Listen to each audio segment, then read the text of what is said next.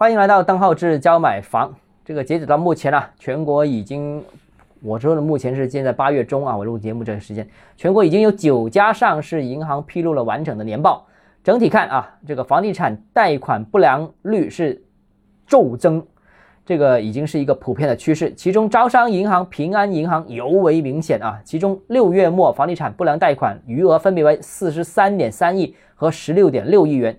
相当于年初不良贷款规模的三点六倍和二点九倍。那九家银行当中，六家是这个房地产不良贷款率都有明显的上升。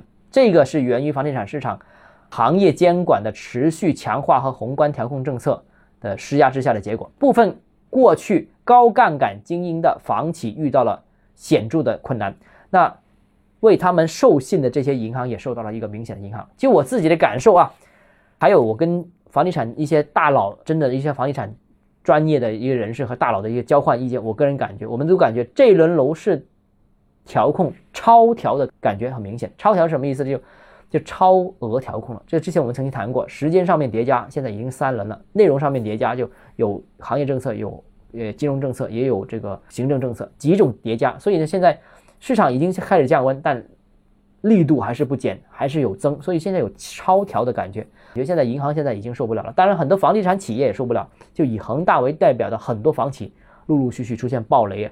那当然有些个别已经是趴下了啊。那现在恒大这些在自救，银行系统也受到了影响。未来房地产市场会不会进入一个硬着陆呢？如果是的话，那可能对整个经济社会冲击还是比较大的啊。这个是我过去从业二十年来没见过的，会发生什么不知道，大家要想想，要提前做准备，有风险，无论是你是。涉及房地产的也好，投资房地产也好，或者从业人员也好，要重新审视这个问题。这个也是我从业这么长时间见到了最严厉的一次调控政策。好，这个只是一个提示。今天节目到这里啊，如果你个人购房有疑问，想咨询我本人的话，欢迎私信我或者添加我个人微信邓浩志教买房六个字拼音首字母小写这个微信号就是 d h e z j m f。我们明天见。